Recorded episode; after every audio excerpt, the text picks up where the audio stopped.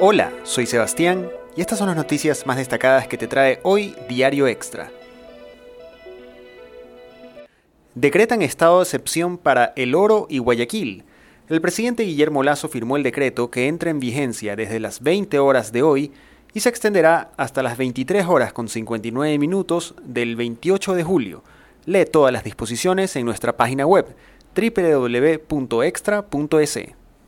Guayaquil le meterá velocidad a la vacunación.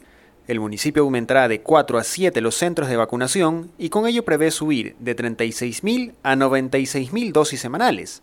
Reporta un ausentismo del 45%.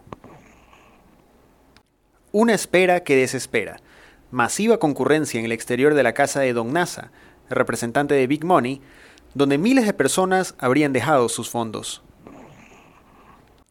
Richard Carapaz llega al podio del Tour de Francia.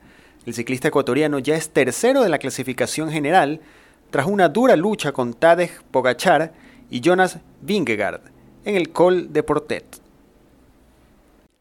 Y Barcelona hoy a las 17 horas con 15 enfrentará a Vélez Sarsfield en el duelo de ida de los octavos de final de la Copa Libertadores. El desarrollo de estas y otras noticias más en extra.es. Hasta la próxima.